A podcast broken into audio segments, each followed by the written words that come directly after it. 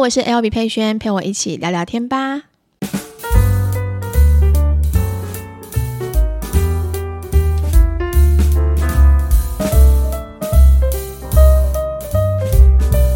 Hello，大家欢迎回到今天的 Podcast。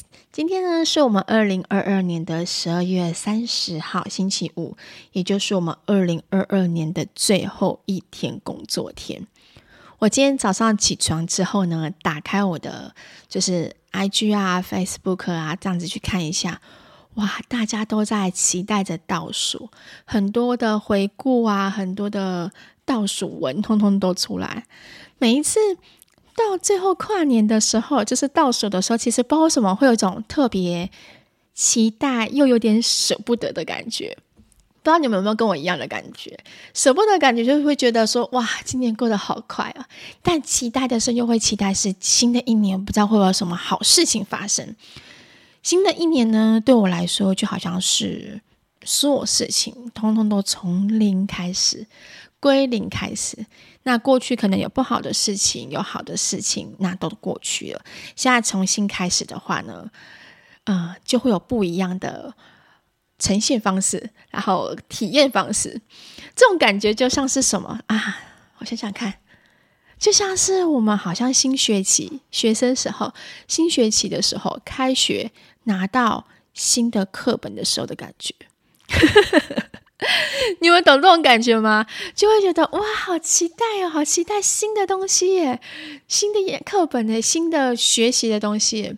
我就是有这种感觉，所以我就觉得我特别特别喜欢十二月份，有圣诞节感恩的节气，然后可以感恩今年一整年，呃，遇到的人事物，然后遇到的好事跟坏事，那也期待跨年的时候要迎接新的开始。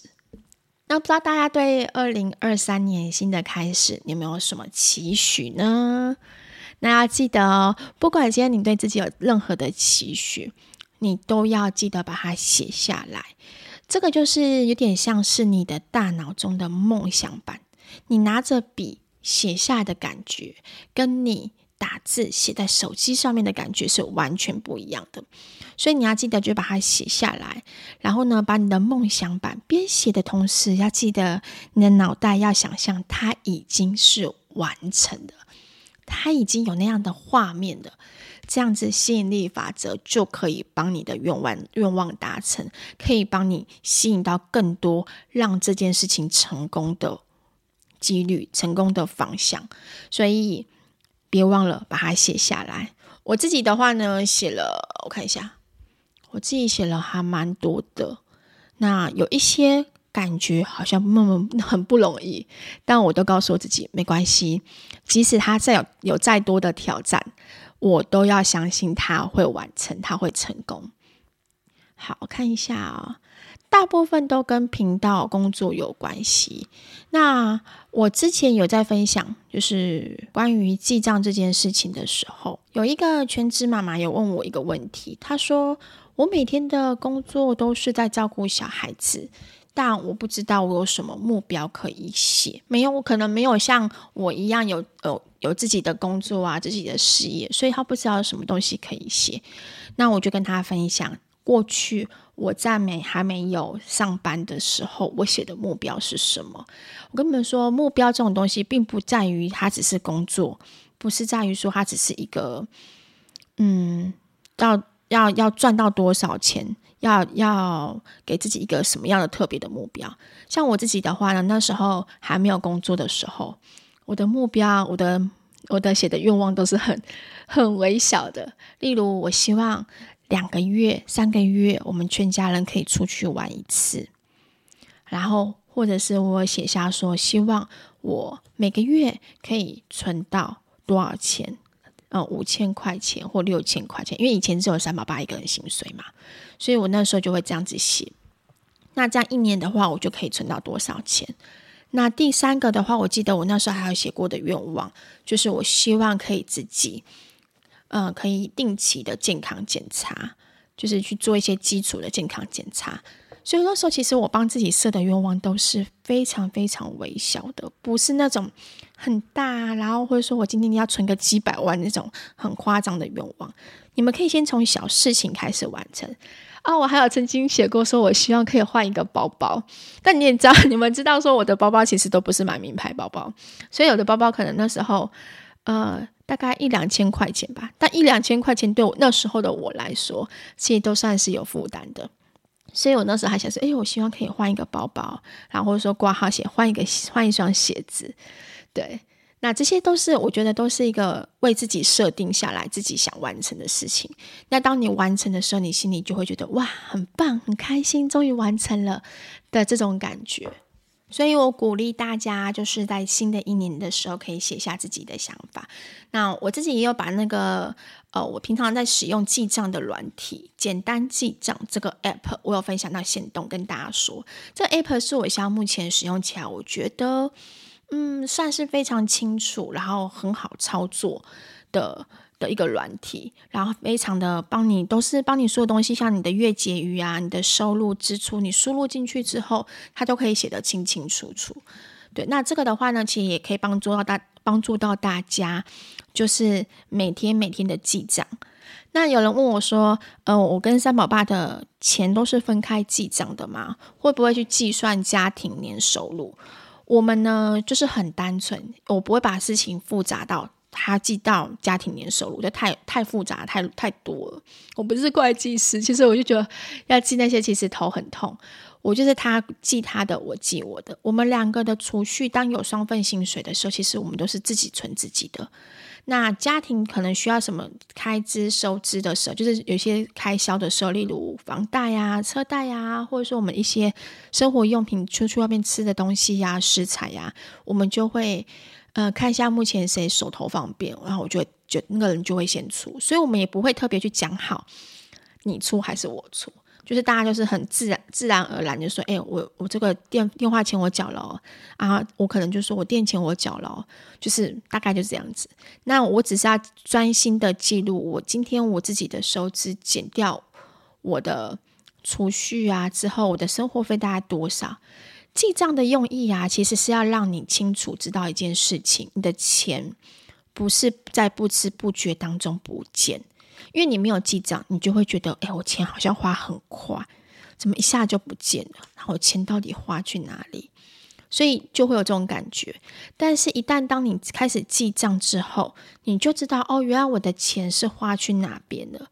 那这个月我可能比较多的支出，就可能像我们家小孩子去看牙医，那装了小小钢牙，那一颗四千块钱，我那一个月可能就多了这一笔，所以我就会，呃，生活费。就会花得比较快一点，所以就会提醒这样自己。那下个月的话，诶，我就不会有这笔收入啦，所以我可能就会有多的这些钱。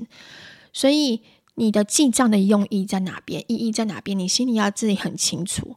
那我自己大概记两个月、三个月之后，我就可以算得出来，我一个月大概需要多少生活费，我才会够，我自己才会够。那你之后如果多超出这个生活费的时候，你自己就要开始省吃俭用一点点。所以记账有点像是随时在提醒自己，你这个月的开销。像有些人可能他刚好这个月卡费刷比较多，那他看完记账之后，发现他卡费这一栏很多，那下个月就会多支出很多卡费耶。所以他从月中可能月中月中的时候，他发现卡费很贵，那他之后月中到月底的期间，他就要减少卡费的支出开销。所以我觉得这点是我自己在使用记账上面的。嗯，运用的方式简单跟你们分享。当然，每个人可能记账的方式都不太一样。但我自己的方式跟它的用途是在这边。那我们就不会去特别去计划，就是计算家庭年收入。我也不会去看三宝爸到底花了什么钱，这些我都不会去看。可是我们彼此都会提醒，哎，要记得记账哦。大概就是这样子。好。那今天这一集的话呢，呃，顺便跟大家分享一下，就是大家的留言。刚好年末了，我就想说来念一下大家有曾经的留言，还有粉丝有寄寄明信片到我们的公司，然后我看到。好，这个的话呢，是在之前留言的一个飘飘飘飘说，希望你能够多录，很期待你的上片。好，也谢谢大家。这一整年当中，很喜欢听我聊天。虽然说我们的聊天都是很随性的，我也没有很常常在更新，我二零二三年的话，我告诉我自己，真的要认真的周更了，对，要很认真的周更。那我们的呃 Podcast 其实没有特别的主题，有些人的 Podcast 可能会有个主题，像例如他们是聊金钱的，他们是聊感情的。那因为我们我们的呃 Podcast 的话，就是算是真的是一个小小的地方，可以让我跟我的粉丝们，然后有更亲近的时候，因为有耳朵听起来的声音，跟眼睛看到看荧幕看我的感觉又会是不一样。所以其实我的呃把它设定在这个地方，是一个小小的小空间，可以跟你们一起真正的聊聊天，也聊聊我的心情、我的想法。你看我这么会聊这些东西，如果用影片呈现的话，我打字幕真的会打到死。字幕很多哎、所以我就觉得，哎、有这个地方可以跟大家一起聊聊天，我可以随心所欲的聊，然后也不用特别的限制，那我就觉得还不错。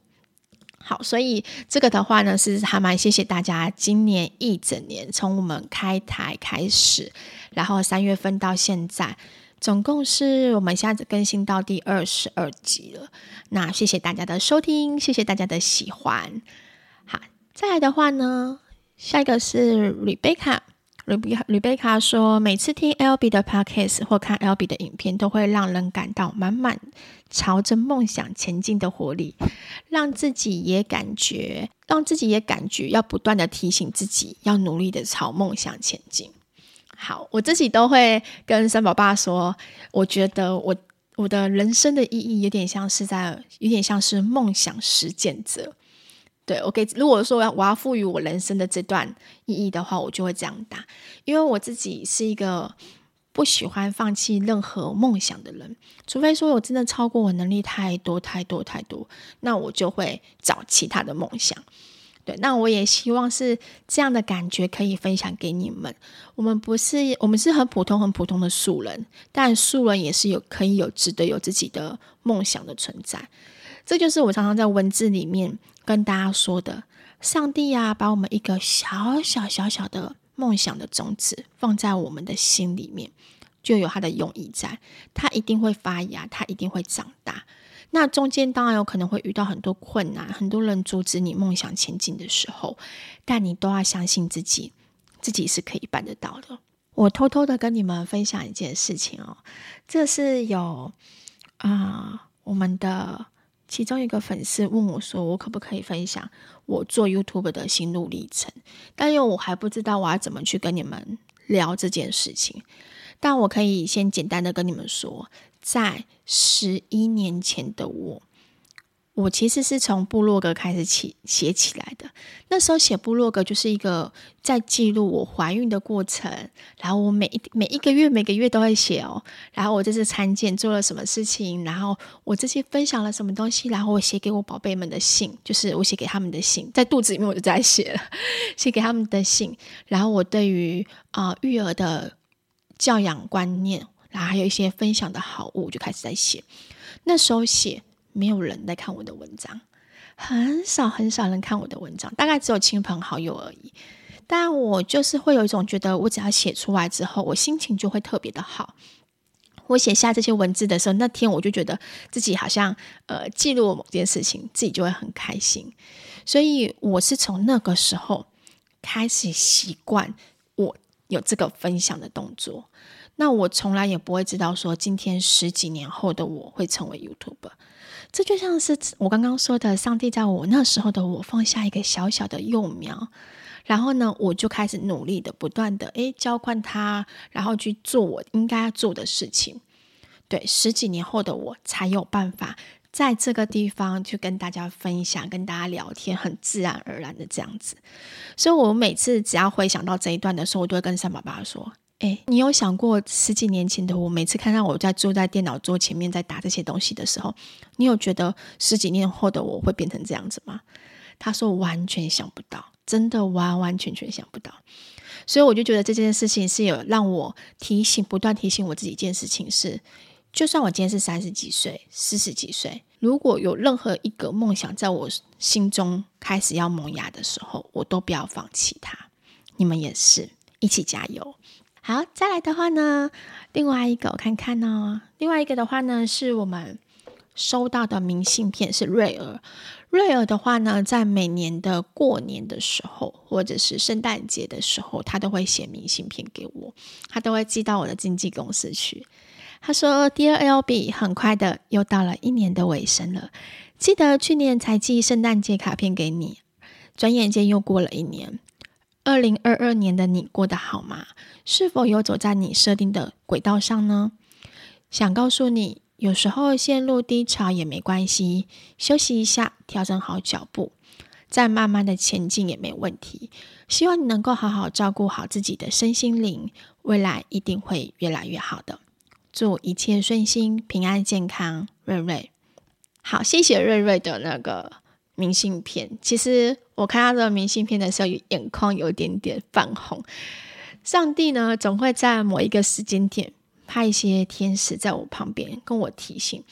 最近我也常常看到一些文章，告诉我自己要放慢脚步，嗯，调整一下自己，然后要好好的关注在自己身上。因为像我们做这一行的，常常很容易受到很多东西的影响，不管今天是受到外在的影响，然后还有很多，因为你们也知道，其实社群平台跟过去比较起来，现在其实没有这么好做。有时候你会受流量影响，受呃触及率影响，FB 的触及率真的很差，但是但是日子还是得要过。那有的时候呢，你在像我们家小三个小朋友在过日子的时候，我我的压力都是来自于很多东西在某个时期通通聚集在一起的时候，哇，那时候你都会觉得头快爆炸。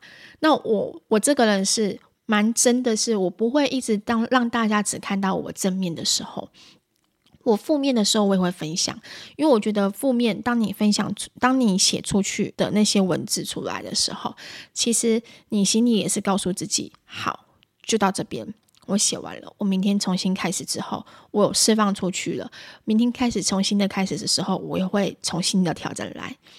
那我自己的处理方式是这样，就没想到每次我写出去的时候，我都可以得到大家的温暖。我每次这样子写的时候，三宝爸都会说：“你看，你就在讨拍了。”我说：“我不是讨拍，是因为我觉得我身边当中有很多人跟我一样，大家都觉得哇，你们很正向教养，小孩子都很乖，但没有想到说，其实连我们都也会遇到很多的教养问题。那像我这阵子一直在遇到，就是关于。”哥哥嘛，哥哥的这样问题的时候，其实，呃，我没有特别去分享内容是什么。我觉得不一不要在网络上面去特别讲小孩子的不是或者什么东西，不用，因为那是我跟他之间需要磨合的事情。我只是觉得说。哇，青春期的小孩是真的不容易。然后过去父母在带我们的时候，我觉得父母，我们的父母也是真的很辛苦。所以我的我的感触是这样子，就没想到好多好多粉丝们，大家都说，对，我懂，真的青春期真的跟学龄前的 baby 真的不一样。所以如果你现在呢，家里有学龄前的宝宝的话，我跟你们说，虽然说人家说什么两三岁啊，是什么猫狗嫌的年纪啊。没有，两三岁的宝宝才是最可爱的。光他那边哭声，虽然说哭哭起来你可能会很崩溃，可是至少他不会顶嘴，至少他不会给你摆脸色。这个时候你就会觉得哇，宝宝真的可爱死。所以呢，我就觉得啊、呃，真的教养这条路真的是每次的关卡一次比一次严厉。那这一次，希望我也可以好好的度过跟孩子之间的青春期的关卡。我希望可以跟他们像朋友一样好好的相处。我也不想要像老妈子一样每天这样碎碎念、碎碎念，念到我的头发都白了，皱纹都出来了。好，另外一个，另外一个是一个铁粉写的。这个铁粉呢，我应该知道他是谁，然后应该是有可能是我们同事，有可能是我们合作的厂商。Hi LB，很开心，二零二二年能够与你共事。二零二三年的路不知道会如何变动，但相信你的智慧及善良的心会指引你，深信善的循环。谢谢你让我学习很多，坚持初心。祝福二零二三年顺心健康。好，这个也让我有点小小的感动。二零二三年对我来说会是一个非常特别的一年。对，我也不知道我的二零二三年会怎样的变动，但不管怎么样变动。我都还是我，我都还是存在在这边。好，我要深呼吸一下下。总之，我虽然说会有一点点担心二零二三年的某一些变化，但我都还是要提醒，不断的提醒自己，我要告诉自己要平常心的看待一切。最重要、最重要是我们的生活当中，我不知道大家有没有这种体会：当你要面临一个工作的转变，不知道到底要离职还是不要离职，不知道这个工作到底该不该继续下去的时候，其实你的心里会有一点点不安定的感觉。这应该是我们华人都会有的这种感觉，就是当我们要面对一个未知的工作，或者说我们要面临一个未知的挑战的时候。其实我们很多人都会选择留在自己的舒适圈，我还是待在我原本的舒适圈好了，我不要去做任何的改变，这样对我来说是最保护的。